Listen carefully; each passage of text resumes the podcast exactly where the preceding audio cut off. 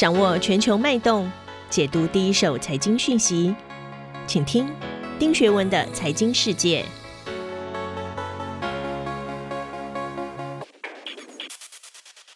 大家好，我是丁学文，很高兴又到了一周一次和大家在一号课堂聊聊最新一周全球财经议题的时间。照例啊，这一次我会跟大家谈一谈最新一期《经济学人》杂志的内容，同时也会跟大家谈一谈现在全世界财经市场最关注的议题。这一周很特别，我们当然要关心的是两个很重要的议题，一个是十一月三号的美国大选，另外一个就是。蚂蚁集团的 IPO，我们先来看看《经济学人》的这一本杂志啊。这一次这一本杂志，我给它的整体评价是 B plus。为什么呢？因为它的主要的封面故事谈的是美国的政治选举。整个文章的内容呢，我觉得四平八稳，但是没有什么特别亮眼的。倒是我要特别跟大家谈的，可能是有两个第二个议题，其中一个是有关 Green Energy 绿色能源的投资。经济学用了两篇文章，另外在财经杂志里面跟中国有关的，我待会跟各位稍微谈一下。我们先来看一看这一期的封面故事啊、哦。随着美国大选的临近，那当经济学也玩起了画中有画的封面设计。所以如果你仔细去看的话，在封面设计上，在阴霾密布的天空下，我们看见的是美国白宫屋顶那一面随风飘扬的残破国旗。比较有趣的是啊、哦。经济学人在国旗的尾端，残破的痕迹组成的其实是一个张口咆哮的川普，那上面还留下了几个大字：Why it has to be Joe Biden？为什么必须是拜登？那从这个英文字里面呢，大家可以知道，经济学人公开的支持拜登。那经济学人认为，川普亵渎了美国的价值，而拜登提供了一个修复和革新的未来。那这一次除了封面故事之外，经济学人还用了十九和二十二页两篇论文，盘点了川普在任期期间对美国以及美国以外全球的外交政策的功跟过。首先呢，经济学人认为啊，如果不是有疫情的爆发，其实川普还是做了一些事，包括大家知道的，他在美国推动了一个减税，他还有放松一些管制，声命任命了一个保守派的法官。那这个情况呢，让最贫穷的四分之一的美国工人，他们的工资确实增长了百分之四点七。美国的中小企业的信心也到了三十年的峰值，而且呢，通过限制移民，他也让当初那些投票给他的人得到了他们想要的东西。可是呢，很多人也批评他，在过去的四年，他一再亵渎了价值观、原则和做法，而这些东西是使美国能够成为美国人民避风港和全球灯塔的主要原因。那我个人是觉得啊，虽然经济学人基于自由主义对川普极尽所能的做了一些批评，那也对拜登提出了一些公开的支持。不过我是觉得美国价值的崩坏其实不是一朝一夕。那是不是说换了拜登就一定可以把美国价值找回来？我觉得不一定，因为地缘政治已经大不如前，跟以前也不一样了。所以我觉得这一次其实最大的受伤是美国的价值。而中国的崛起，还有全球地缘政治，甚至疫情的一个破坏，都让全球的现在不再理所当然的跟以前一样。我觉得这一次的封面故事呢，虽然表达了经济学人鲜明的立场，可是呢，对我们并不是有太多的启发。我觉得大家可以看一看就好哦。那另外呢，这期的经济学人杂志花了两篇文章，探讨了绿色能源的投资世界。其实这跟我一再强调的 e-mobility 哦，其实很有关联。我觉得非常的过瘾。而且这一次的内容呢，非常有依有据。它分别在序论第二篇用了绿色创新，还有商业板块第一篇用了绿色创投的回归，来告诉我们，其实这一次跟二十世纪中叶的那一次 Green Energy 的追求是截然不同的。这一次，不管是资本市场、政府，甚至很多的大企业，都有不同的概念在看。那其中有几个重点，我觉得可以跟大家分享一下。首先呢，各国政府其实现在啊，真的是前所未有的非常积极的想要达成气候变化的一个目标。日本在十月二十六号宣布会消除所有日本的温室气体。那在过去一个月，我们也看到中国和韩国相继宣布了经济会实现碳中和，其中 Volkswagen 甚至宣布在中国要投资一百七十亿美元的所谓的 MEB，我们可以翻译叫纯电动的模块化的平台工厂，规模甚至超过 Tesla。欧盟也在三月宣布了自己 Net Zero 的计划，而拜登如果能够当选，他应该也会让美国走上类似的道路。而且世界上的绿色创新企业呢，一向喜欢高调啊，宣示自己的这个 valuation 成长很快。特斯拉就是今年最大的一个惊奇，它现在市值大家都知道已经到了三千八百五十亿美元，排名甚至超过了第二名、第三名、第四名的市值总和。而今年的中国的比亚迪市值也增长了两倍之多。所以呢，在过去四年，创业投资 venture capital 的交易其实已经增长了一倍以上。如今呢，全球各地投入的相关资金仍然不足以支持创新，因为 RMD 的支出主要来自三个方面：venture capital、government，还有各大能源公司。可是相比之下呢，现在的年度合并的投资总额只不过是八百亿美元，其实还是跟单一的 RMD，比如说 Amazon，它的支出只有两倍而已。比较特别的是哦。这次的绿色投资热潮，不只是政府在政策和基础建设的投入，各类的绿色创投、家族基金，甚至企业家都竞相投入，这是比较特别的。那当然啊，我们也看到最有名的是 Musk 啊，他现在的身价高达七百二十亿美元。其实，在二零零四年，他刚刚以六百五十万美元收购 Tesla 的时候，谁会想到呢？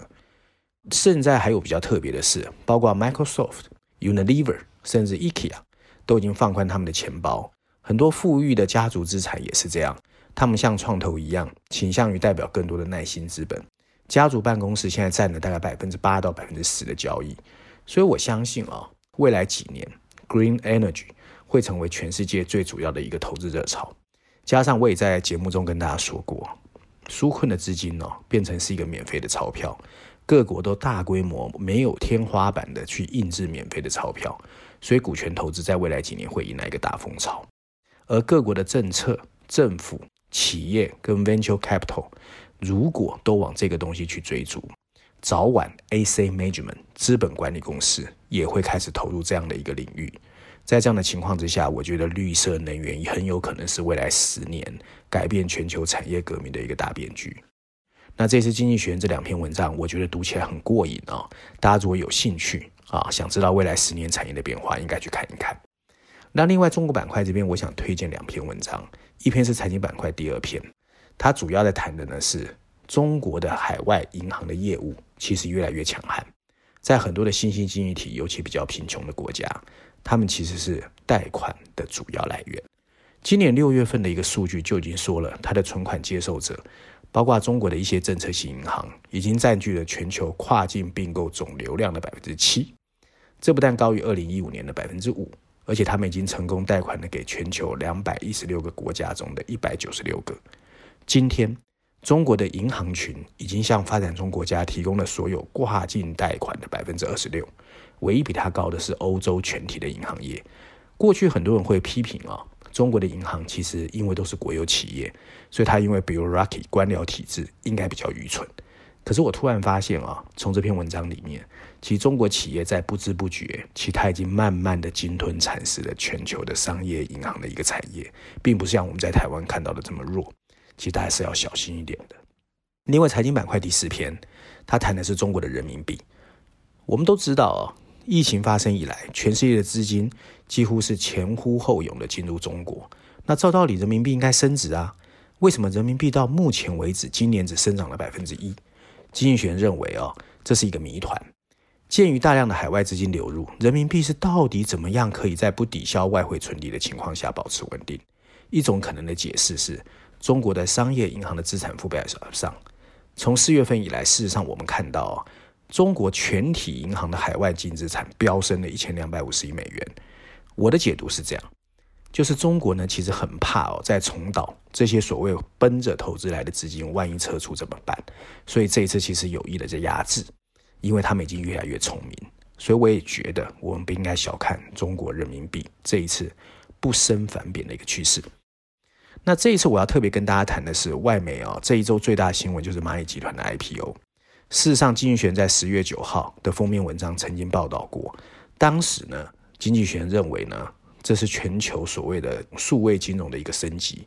蚂蚁集团的发展为中国的数字支付全球领军者做出了贡献。那十年间，蚂蚁反映了数字金融的崛起跟未来。它创造的三一零信贷模式，就是你三分钟申请不到一秒审批，不需要任何人干预，看起来是天方夜谭，但是它达到了。那法新社的报道是认为啊，蚂蚁或代表未来的经济模式，北京大学的一个外籍的教授在文章中说到，他们做的事情是革命性的。路透社在十月七号呢，也援引 Bloomberg 的说法是认为，由于担心中国蚂蚁集团和腾讯的数位支付平台威胁所谓的美国国家安全，美国可能会祭出制衡的政策。而 CNN 呢也报道，美国对蚂蚁集团的制裁只是一个空洞的威胁。CNBC 甚至认为，美国对蚂蚁集团制裁只是一个象征意义，They will be largely symbolic。那伦敦金融时报倒是蛮有意思的，他在十月二十九号的社论认为，蚂蚁的前进是一个中国的成功故事，而这个金融科技集团越来越大的势力激发了监管系统的一个政策的回应。我特别想跟大家分享的是《华尔街日报》，它的标题是“蚂蚁集团的 IPO”，你需要了解的七个关键问题。蚂蚁集团可能会通过这一次的 IPO 募集超过三百四十亿美元，有望打破全球融资记录。但是呢，它还是有三个值得我们关心的地方。第一个是蚂蚁集团的贷款业务到底是怎么运作的？支付宝把中国大概一百家银行跟需要贷款的消费者和小企业连接起来，它的一个信贷业务叫花呗，还有借呗。那这样的一个东西呢，到底跟银行之间要去怎么隔离？大家是怀疑的。另外，人们如何利用蚂蚁集团进行投资？蚂蚁集团跟中国大概有一百七十家资产管理公司合作。为支付宝用户提供投资方案，这里面包括了共同基金、保险公司、银行和证券公司。而支付宝提供了从公募基金到银行定期存款在内的超过六千种的产品，余额宝只不过是它的招牌产品。与此同时，蚂蚁集团的保险科技也涵盖了从运输延误到意外事故。而这个呢，在监管机构来说，你到底要不要管？最后一点是，蚂蚁集团到底有没有盈利？有的。今年上半年，蚂蚁集团的营业利润是百分之三十四，这意味着这个企业每获得一美元，它可以有三十四美分的一个税前利润。但这些收入主要来自两个方面，一个是使用支付宝的费用，还有一个就是这些金融产品。那虽然蚂蚁集团在中国是巨头，但在全世界的这个业务还是有限。支付宝在海外主要是作为中国游客在海外的支付，可见它主要的销售来源还是中国。那这样讲的话，它其实并没有国际化。能不能支撑那么大的估值，其实是值得怀疑的。以上就是今天我想跟大家分享的全球财经讯息，希望大家喜欢。我们下周见。